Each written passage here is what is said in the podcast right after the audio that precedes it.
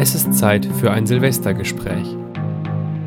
Stefan und Jan lassen 2015 Revue passieren.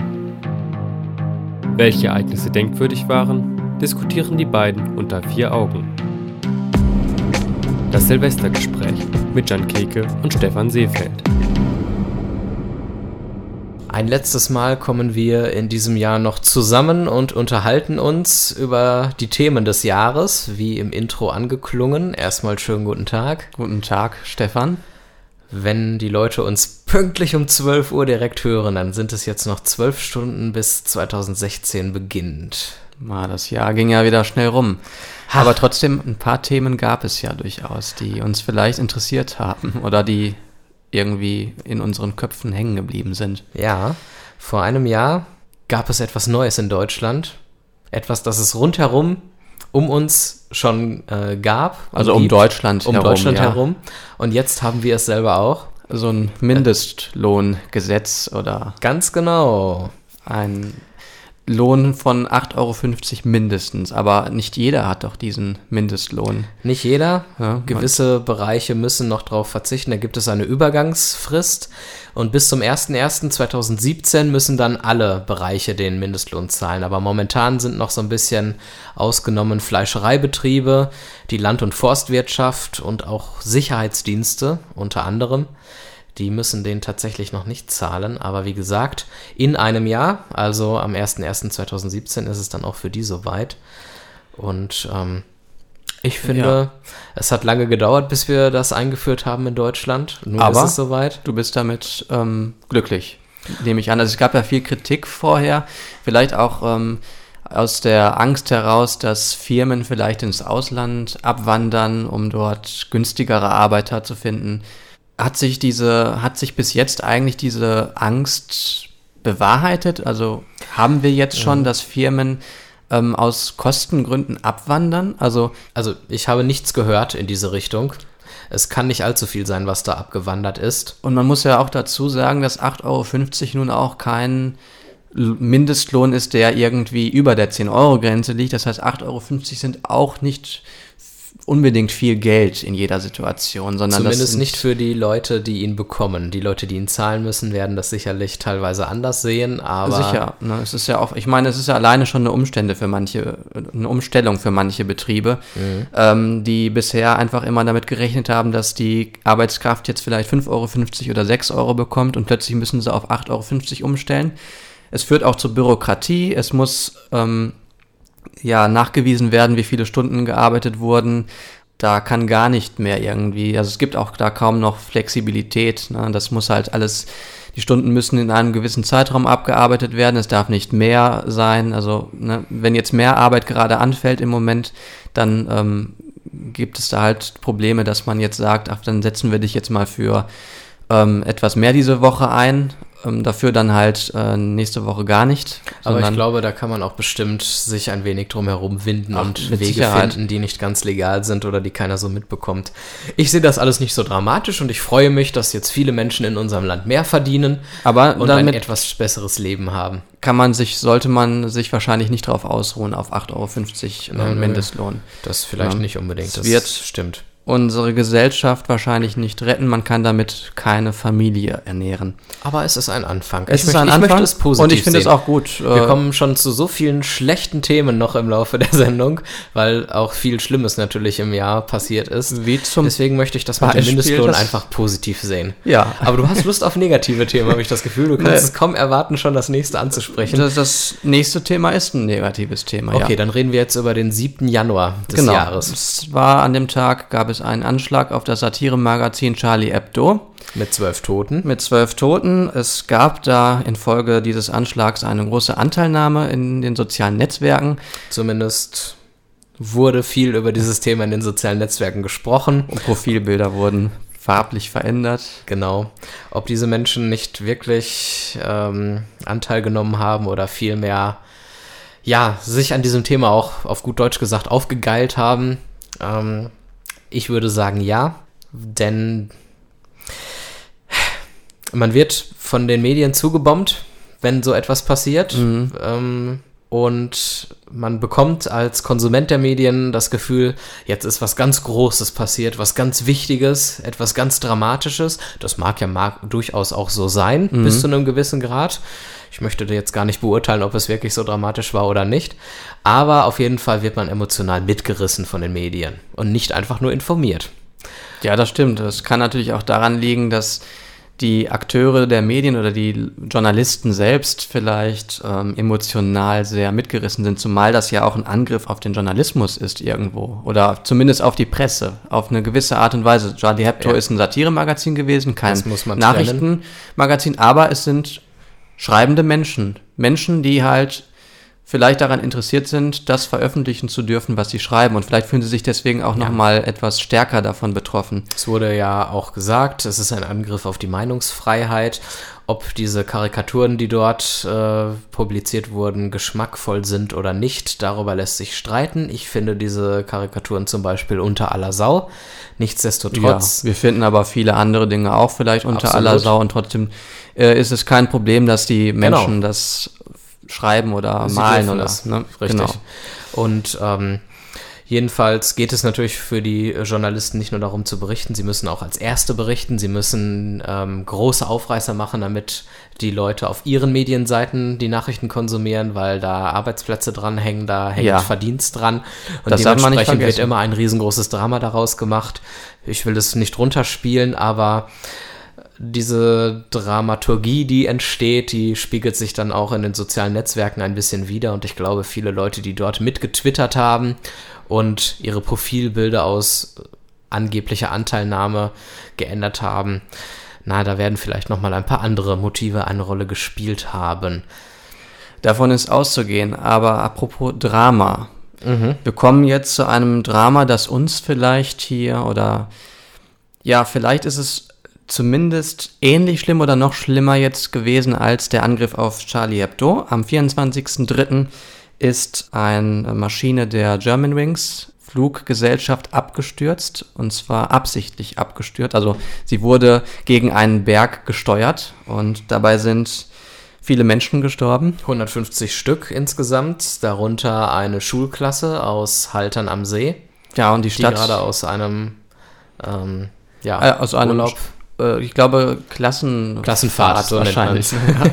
ja. ähm, da kamen die wieder und beziehungsweise sie kamen nicht mehr wieder. Ja. Und, und, das hat natürlich für große Trauer gesorgt. Auch dort haben sich die Journalisten nicht gerade korrekt verhalten. Sie haben die Fall Leute, sogar. die Eltern bereits am Flughafen aufgelauert und wollten die ersten O-Töne haben.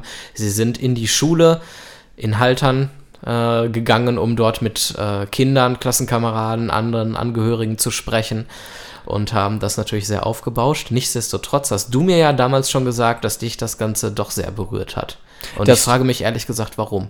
Der Germanwings-Absturz hatte mich schon berührt. Ähm, natürlich ist es etwas anderes für mich zumindest, wenn jetzt irgendwo ähm, auf der anderen Seite der Welt ähm, ein Flugzeug abstürzt.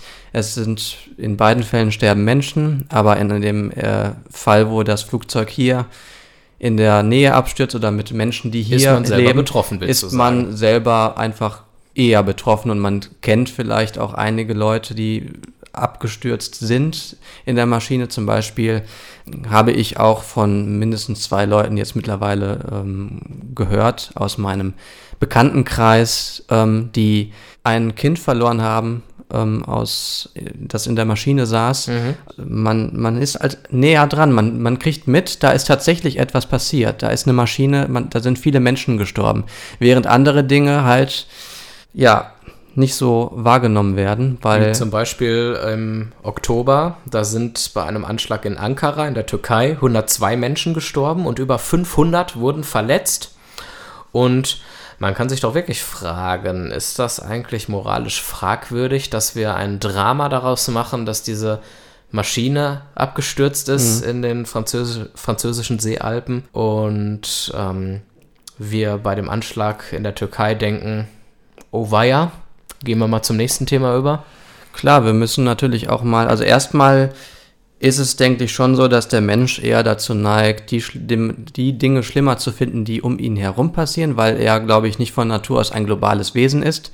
Das heißt, ähm, er hat der Mensch ist von Natur aus etwas, der in kleineren Dim Dimensionen vielleicht ähm, denkt und auch in kleineren Entfernungen. Das heißt, alles, was ein weiter weg ist als 2000 Kilometer, äh, ist dann nicht mehr ganz so schlimm. Der Mensch ist halt ein Rudeltier, allerdings innerhalb mhm. eines kleinen Rudels. Das heißt, die Familie, die Verwandten, Leute, die unmittelbar mit dem eigenen Wohl auch zu tun haben, zu denen hat man natürlich eine stärkere emotionale Bindung. Das mag auch früher, als wir noch in Höhlen lebten, einen evolutionären Sinn und Vorteil gehabt haben.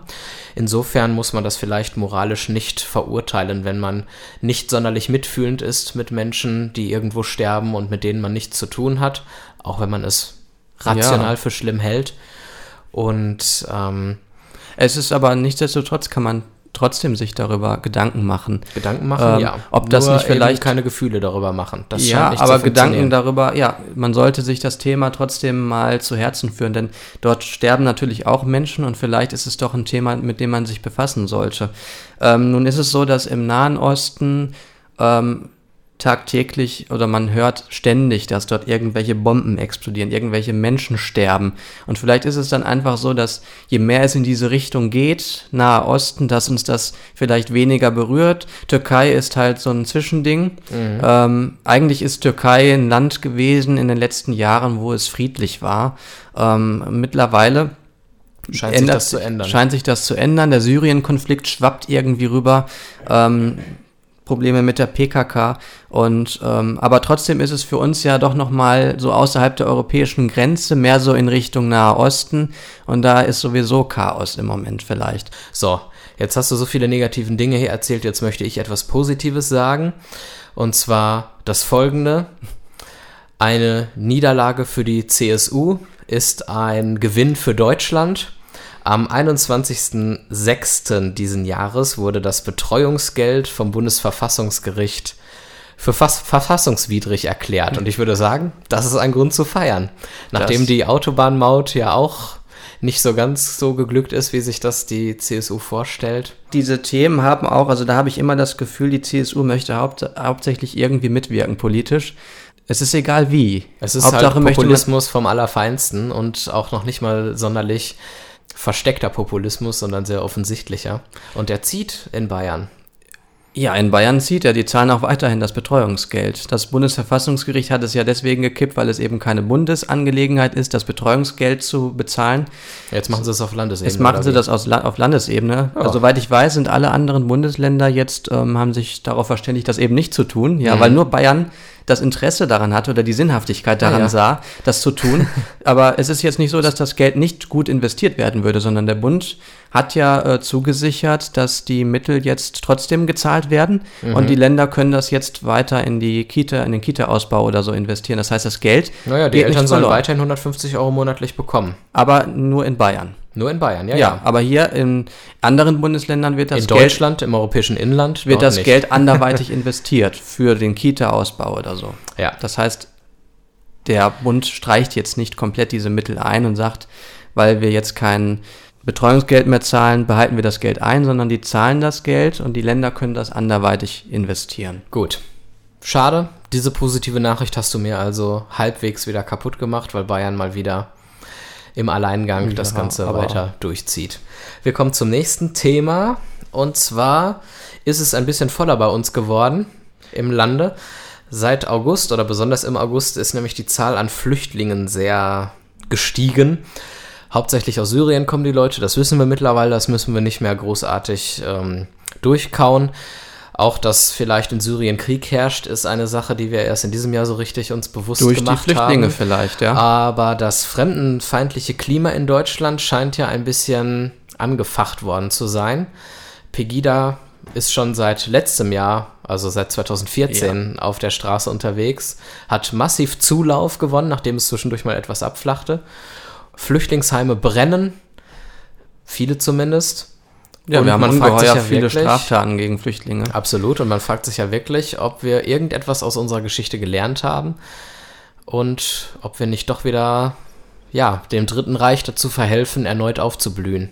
Also man muss natürlich sagen, dass wir in der Vergangenheit vielleicht auch mit äh, Multikulturalität ein bisschen schwierige Erfahrungen gemacht haben. Wir haben ähm, durchaus ähm, in unserem Land einige Probleme mit Multikulturalität. Das, und andere Leute haben dann Angst, dass durch Flüchtlinge vielleicht dieses Problem verstärkt wird oder dass wir wieder neue Probleme begehen, die wir früher einmal gemacht haben und dass das vielleicht auch ungeheuer viel Geld kostet, dass unser eigener Wohlstand gefährdet ist. Ähm, Was eigentlich nicht so ganz stimmt, denn diese Flüchtlinge, wenn man Geld dafür ausgibt, dass die Deutsch lernen und eine Ausbildung bekommen, dann zahlen die irgendwann in unsere so Sozialkassen ein und werden ein wichtiger Teil der Gesellschaft, besonders in handwerklichen, industriellen Berufen, wo wir Fachkräftemangel haben. Das bedeutet, diese Flüchtlinge würden eher dazu beitragen, dass unser Wohlstand hier in Deutschland wächst. Ja, im Idealfall würden sie den demografischen Wandel abmildern. Ja. ja. Ich habe hier in Dortmund mit der Grünbau GmbH sprechen können im Dezember, die sich dafür engagiert, dass Flüchtlinge Deutsch lernen und eine Ausbildung bekommen und das funktioniert überwiegend sehr gut. Ich glaube, es gab nur ein oder zwei Flüchtlinge insgesamt, die diese Ausbildung abbrechen mussten vorzeitig und das auch nur, weil die umgezogen sind. Alle anderen machen erfolgreich Ausbildungen und die Betriebe sind sehr zufrieden damit. Ich konnte außerdem mit dem Geschäftsführer der Handwerkskammer sprechen äh, von Dortmund. Auch der hat sich sehr engagiert, um Flüchtlinge in Arbeit und Ausbildung zu bringen, in handwerklichen Berufen. Auch dort gab es überwiegend positive Rückmeldungen. Unser Wohlstand ist von den Flüchtlingen Faktisch erstmal nicht vielleicht gefährdet. Nicht gefährdet. Die Frage ist, ob wir diese positiven Fälle, die du gerade angeführt hast, ob wir die bei allen Flüchtlingen in Deutschland sehen werden. Nö, ein paar schwarze Schafe ähm, wird es immer geben. Und ich glaube, dass Fremdenfeindlichkeit, ne, es geht mir nicht um schwarze Schafe, sondern es geht mir darum, dass Flüchtlinge natürlich auch die nöt notwendige Aufmerksamkeit brauchen, um vielleicht die Chancen zu haben. Denn also Fremdenfeindlichkeit führt meiner Meinung nach eher dazu, dass Flüchtlinge sich weiter oder Flüchtlinge sich abschotten, dass Integration nicht möglich ist. Und ähm, wir müssen Flüchtlinge auch fördern. Wir müssen das finde ich aber ist ein sehr schöner Satz, den du gesagt hast. Ja. Das bedeutet, die Leute, die fremdenfeindlich sind, die tragen selbst zu den Problemen ja. bei, vor denen sie Angst haben. Ich glaube, äh, wenn man die Menschen mit offenen Armen empfängt, können sie nicht zu, werden sie auch diese Gesellschaft nicht hassen oder nicht also ja, es, es wird auf Gegenseitigkeit beruhen, meiner Ansicht nach. Mhm. Und deswegen ist es wichtig, dass man diese Flüchtlinge mit ähm, offenen Armen empfängt und auch durchaus fördert, wo man kann, damit, also die Kinder müssen in die Kitas, die müssen frühzeitig auch mit der Gesellschaft in Verbindung kommen, da darf nichts, ähm, die dürfen sich nicht abschotten, in Ghettos bilden, das ist, glaube ich, wichtig. Und wir, da müssen wir aus unserer Geschichte vielleicht lernen, dass wir in der Vergangenheit mit ähm, Einwanderern vielleicht falsch umgegangen sind. Gut, nach diesem schwierigen Thema sollten wir mal einen Moment durchatmen und danach sprechen wir über weitere Highlights des Jahres. Und schwierige Themen vielleicht auch. ja.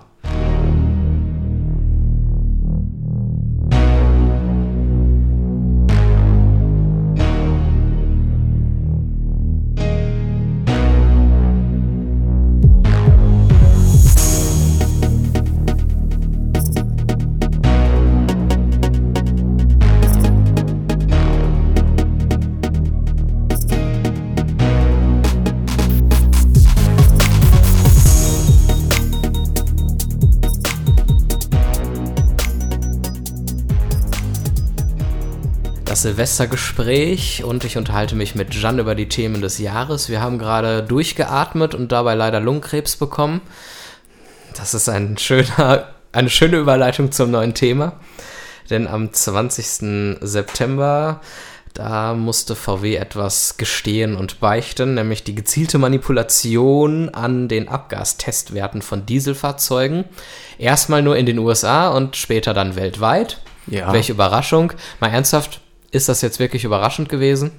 Also ich habe mich tatsächlich mit den ähm, Emissionen von Dieselmotoren äh, nicht so intensiv beschäftigt. Wo ich früher immer schon erwartet habe, dass die falsche Daten angeben, ist der Verbrauch, der Kraftstoffverbrauch. Mhm. Ähm, naheliegend ist es natürlich auch, dass bei ähm, Emissionen die Zahlen geschönt wurden.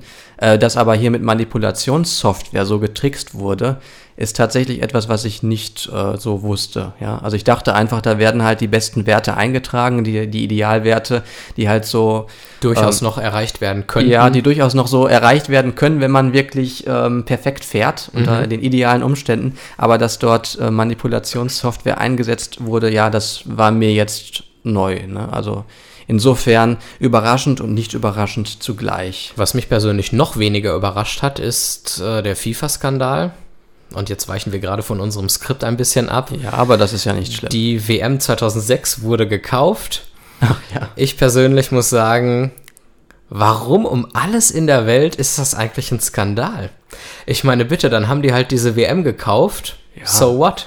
es mein, geht doch sowieso ums Geld äh, bei der ganzen ich mein, Geschichte. FIFA ist doch kein gemeinnütziger Verein Nein, irgendwie, eben. oder ich meine, dann kauft man sich eben die Weltmeisterschaft. Das ist, es geht da um wenn ich so viel Geld, Geld hätte, würde ich mir die auch kaufen. Ja, aber es wäre natürlich schon cool, wenn man da mit relativ offenen Karten oder so, so was ähnliches irgendwie spielen würde. Also, ja. das wäre vielleicht ganz cool. Und außerdem muss man sagen, dass die FIFA natürlich aufgrund ihrer Ausmaße und ähm, ihrer Anerkennung weltweit, zumindest in der Vergangenheit, doch auch politisch etwas ähm, bewirken kann. Und es vielleicht auch schön wäre, wenn. Zum Beispiel Sklavenarbeit unterstützen. Ja, da wäre es schön, wenn die da vielleicht ein bisschen anders das handhaben würden und vielleicht mehr Transparenz schaffen, dass das ja auch ein Ausdruck von ähm, westlicher Liberalität ist oder von westlichen Werten, ja, und nicht nur vom Kapitalismus. Ja, aber wo du gerade von Werten sprichst, ähm, diese westlichen Werte, weiß ja. ich nicht, ob es die überhaupt gibt. Ich habe und auch nicht grade, nur auf dem Papier. Ich habe gerade auch überlegt, ob man von westlichen Werten sprechen kann, weil denn dann kam mir gerade der Gedanke, Kapitalismus ist auch irgendwie so ein westlicher Wert. Ja. Und wenn ich an FIFA denke, dann denke ich auch automatisch an Kapitalismus. Also wir sollten hier vielleicht nicht von westlichen Werten sprechen, sondern von Werten. Okay. Und oder zumindest von europäischen Werten. Ja, und von europäischen sowohl bei der. Flüchtlingskrise als auch bei der Griechenland-Krise zum Beispiel, da muss man ja einfach mal sagen, haben diese europäischen Werte nichts bedeutet, sobald es darum geht, für diese Werte einzustehen, obwohl sie einem etwas kosten, Mühe, Geld. Sobald das passiert, werden diese Werte verraten und ähm, ja, so geschehen auch das bei heißt, der Griechenland-Krise. Ich habe einen schönen Kommentar auf unserer Homepage vieraugengespräch.de dazu verfasst zu dem Thema. Deswegen will ich da gar nicht weiter drauf mhm. rumreiten. Ich will auch mit dir gar nicht großartig jetzt über die Griechenland-Krise sprechen, denn das haben wir bereits in Folge 7 des Vier-Augen-Gesprächs getan. Wer sich das also nochmal anhören möchte auf iTunes oder auf unserer Homepage, kann das gerne tun. Ich will nur dazu sagen, dass es diese Griechenland-Krise immer noch gibt, dass sie immer noch so akut ist und dramatisch ist wie vor einem halben Jahr, auch wenn die Medien jetzt nicht mehr darüber berichten. Sie haben einfach nur andere, spannendere Themen gefunden, die die Menschen mehr interessieren. Das heißt aber nicht, dass diese anderen Themen nicht mehr existent sind und keine Relevanz mehr haben, besonders nicht für die griechische Bevölkerung. Die sichern einfach nur nicht mehr die Geldeinnahmen der Zeitungen, was man ja dann wiederum auch im kapitalistischen System verstehen kann. Ja, absolut. So, wir kommen langsam zum Ende unseres Silvestergesprächs, denn wir wollen nicht nur über schlechte Dinge sprechen, sondern ja dann auch heute Abend noch ein bisschen in das neue Jahr hinein feiern.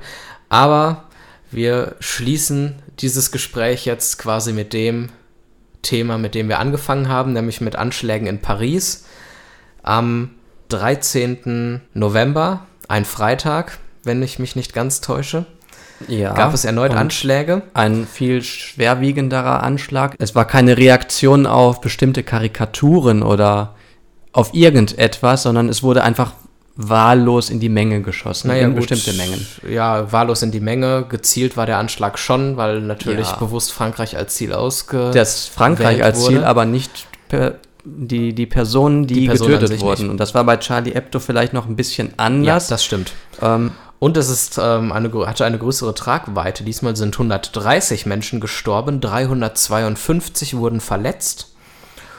Und das hat einiges auch bei uns in Deutschland verändert, weil auch hier die Terrorangst gestiegen ist. Es wurde ein Spiel abgesagt, ein ja. Fußballspiel in Hannover. In Belgien auch, da, da wo die, wo man meint, dass die Terroristen eigentlich dort ihre Insel haben oder ihre, ihr Mhm. Nest. Ähm, da gab es ja auch in Brüssel ähm, mehrtägige Ausnahmezustände. Ähm, also, das ist schon schlimm. Ja, definitiv. Ich muss ganz ehrlich sagen, meine persönliche Terrorangst ist nicht gestiegen, weil ich mir denke, wenn es passiert, dann passiert's. Ich gebe meine Freiheit aber nicht dafür aus, Angst zu haben und nicht mehr auf öffentliche Plätze zu gehen, auf den Weihnachtsmarkt oder ähnliches. Das heißt, äh, ja, ich meine, es kann natürlich sein, dass du aus rationalen Gründen immer noch dein normales Leben führst, aber ich habe aber auch trotzdem keine Angst, die Emotion ist auch nicht da. gut, dann kannst du dich entweder gut steuern oder du hast diese Angst einfach nicht. Welcher Fall ist nicht. bei dir? Du hast sie einfach nicht. Nö.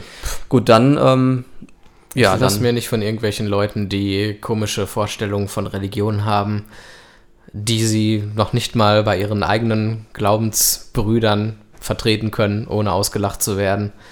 Da lasse ich mir nicht vorschreiben, wie ich zu leben habe. Ich stehe auch stark für, äh, gegen weitere Überwachung ein, Mhm. weil die nichts bringt. ja scheinbar nicht. Also in Frankreich ähm, gab es ja auch oder gibt es auch die Vorratsdatenspeicherung. Die überwachen viel mehr als Ähm. bei uns in Deutschland und man hat ja gesehen, es hat zu nichts geführt. Dort sind Also die Menschen auch weiter Ist natürlich immer schwierig zu sagen, man weiß natürlich nicht, was wurde vielleicht durch die Schon Vorratsdatenspeicherung verhindert, verhindert, aber theoretisch Gut. müsste man das ja wissen. Eigentlich Äh, ja. ne, weil man weiß ja, was wurde dadurch herausgefunden, also die, zumindest die Verantwortlichen, die mit diesen Daten arbeiten, die müssten ja wissen, was dadurch vielleicht verhindert wurde. Ja, aber Auf jeden Fall machen wir Krieg. Ja, wir, ja, genau da wollte ich jetzt drauf zu sprechen kommen. Krieg. Äh, wir ziehen jetzt in den Krieg, weil in Frankreich äh, diese Anschläge verübt wurden. Ja, Ähm, ich finde das gut, dass man auch seinen äh, Partnern und Freunden solidarisch den Rücken stärkt.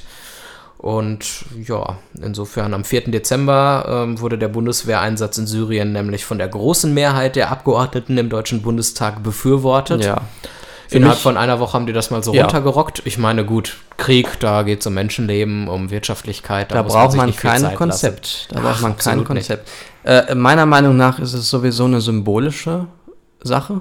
Ein symbolischer Kriegseintritt, um Mhm. Warum? Solidarität für Frankreich zu zeigen oder um eben diesen Solidaritätsanspruch äh, Genüge zu tun. Warum nur solidarisch? Wir sammeln ja immerhin aktiv Informationen, die für das Kriegsgeschehen dann sehr relevant sein werden. Ja, die werden relevant sein, aber wir wissen auch oder Experten sagen auch, dass wir auf diese Art und Weise den IS nicht bekämpfen können, weil der IS einfach stärker ist. Erstmal, weil er vielleicht ähm, ja ein, eine Ideologie vertritt, die ihn unglaublich stark macht. Und äh, auf der anderen Seite, weil wir einfach Bodentruppen bräuchten. An der Stelle würde ich mich nochmal gerne fragen, inwiefern wir selbst hier im Westen eine Ideologie haben, die es wert ist, vertreten zu werden, aber ich glaube, das würde an der Stelle zu weit führen. Spannend finde ich das Phänomen, dass natürlich dieser Beschluss des Bundestages kritisiert wurde, denn niemand will Krieg haben und auch so ein halber Krieg ist irgendwie nicht so das Wahre, aber wir scheinen doch uns einig zu sein, dass wir den IS loswerden wollen.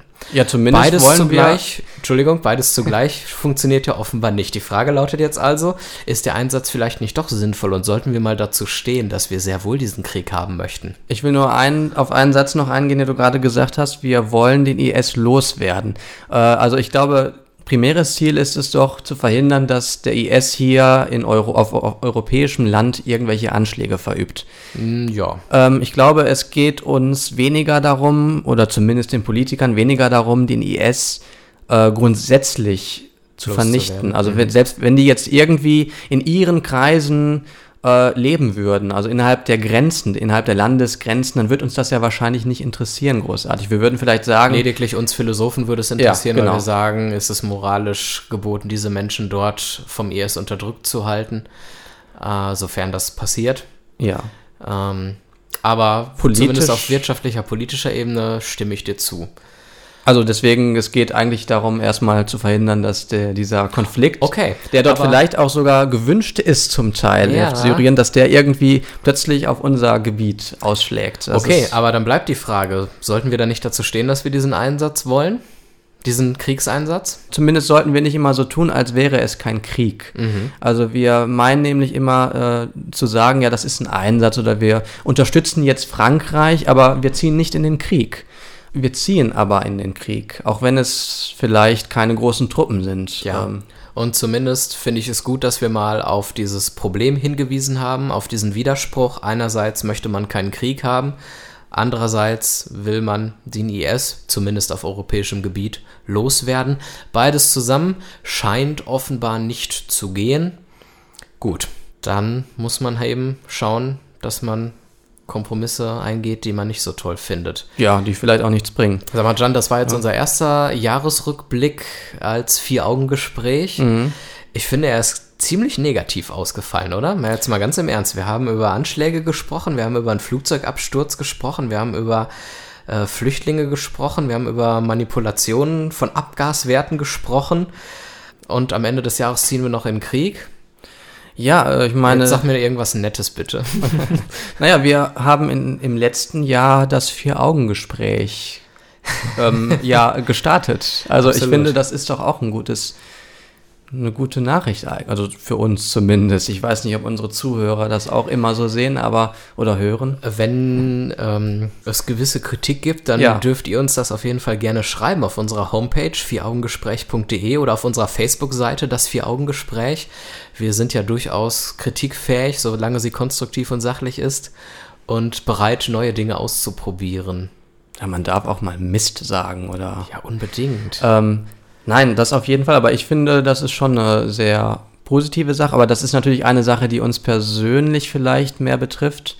Was äh, gibt es sonst noch Schönes in diesem Jahr? War irgendwas Tolles noch? Naja, wir hatten. Ich finde es eigentlich traurig, dass man auch die negativen Sachen immer so in Erinnerung ähm, behält, behält, und den Rest eigentlich nicht. Ja, die weil Dinge vergisst man irgendwie. Ich weiß nicht, es muss doch noch irgendwas an Schönes passiert sein. Die Welt ist nicht zusammengebrochen, die deutsche die Wirtschaft ist nicht zusammengebrochen, ja. sondern hat sogar ein Wachstum hingelegt. Mhm. Ähm, wir haben keinen Terroranschlag in Deutschland gehabt. Richtig, obwohl wir große Angst davor hatten. Ja. Und auch das Abendland ist noch nicht untergegangen. Genauso wie es von einigen Menschen propagiert wird oder zumindest befürchtet wird, dass genau. es passiert ich glaube, wir können immer noch ein recht gutes Leben eigentlich führen in diesem Land. Und wenn wir mal uns unabhängig von den Nachrichten darauf besinnen, wie es uns eigentlich geht und wie wir so unsere Alltag, alltäglichen Wochen erleben, dann müssen wir tatsächlich feststellen, so schlimm ist es eigentlich gar nicht. Und das ist doch eine sehr ermutigende Feststellung. Und ein ermutigendes Abschlusswort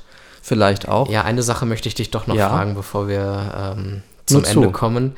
Wenn wir heute Abend anstoßen, wir werden ja tatsächlich Silvester gemeinsam feiern und einen lustigen Raclette-Abend uns machen. Nimmst du dir für das neue Jahr gezielt etwas vor oder vergeht der Jahreswechsel einfach und gut ist die Sache. Und du arbeitest nee. standardmäßig an den Dingen, die du so ich, sowieso vorhast. Ich nehme mir nichts konkret für das Jahr vor. Also ich mache sowas nicht äh, jetzt speziell für das Jahr 2016. Ich nehme mir immer wieder Dinge vor. Ähm, aber unabhängig von Jahreszahlen und Jahresgrenzen. Ich möchte im kommenden Jahr mein Studium abschließen. Mhm.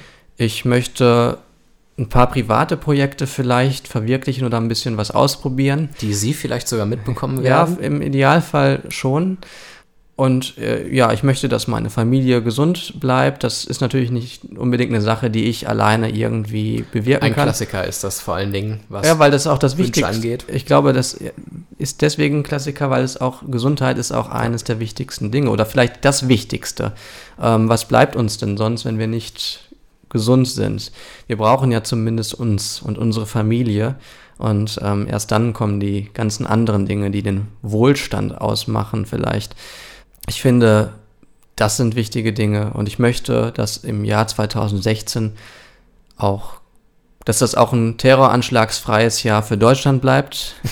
ja, Im Idealfall für die ganze Welt, aber ja. mit Deutschland ist man schon mal zufrieden. Ja, Wir haben ja, jetzt gelernt, natürlich. dass das moralisch nicht verwerflich ist, wenn man diesen Wunsch hat. Naja, natürlich wäre es schön, es weltweit zu tun, aber es wäre jetzt, also ich wünschte mir das auch für die Welt, aber um mal realistisch zu bleiben, wird es die Welt wahrscheinlich nicht schaffen, ohne Terror im Jahr 2016 aus zu kommen. Oder Jetzt hast du und doch wieder was Negatives zum Schluss gesagt. Das, das ist sehr äh, enttäuschend, Jan. tut mir leid. Ich möchte, dass du dir vornimmst, für die zweite Staffel des Vier-Augen-Gesprächs ein bisschen positiver zu sein. ja, ich werde mich bemühen, aber das wird Das schon irgendwie hinhauen. Ne? Super. Ich persönlich nehme mir auch nichts vor und da möchte ich mal Bernhard Hoeker zitieren, der gesagt hat, wer sich etwas vornimmt, hat es nur schon wieder aufgeschoben.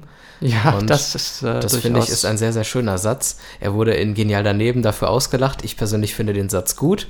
Genau, wenn man etwas sich vornehmen möchte, dann jetzt sofort und nicht Genau. warten bis Keine Ausreden Ja. wieder erfinden. Oh, ich muss noch bis zum 1.1. Ja. warten. Das ist albern. Eine Sache können Sie sich aber, liebe Zuhörer, oder nee, wir haben uns mal darauf geeinigt, dass wir unsere Zuhörer duzen. Ja. Entschuldigung. Eine Sache könnt ihr euch aber vornehmen und zwar könnt ihr am 10. Januar ab 12 Uhr unsere Homepage besuchen, www.vieraugengespräch.de oder unsere Facebook-Seite, das Vier-Augen-Gespräch oder iTunes, denn am 10.01. sind wir mit einer neuen Folge am Start. Die wird dann nämlich auch um 19.04 Uhr wieder auf Radio 91.2 ausgestrahlt. Wir sprechen über die Frage, braucht der Mensch noch Religion?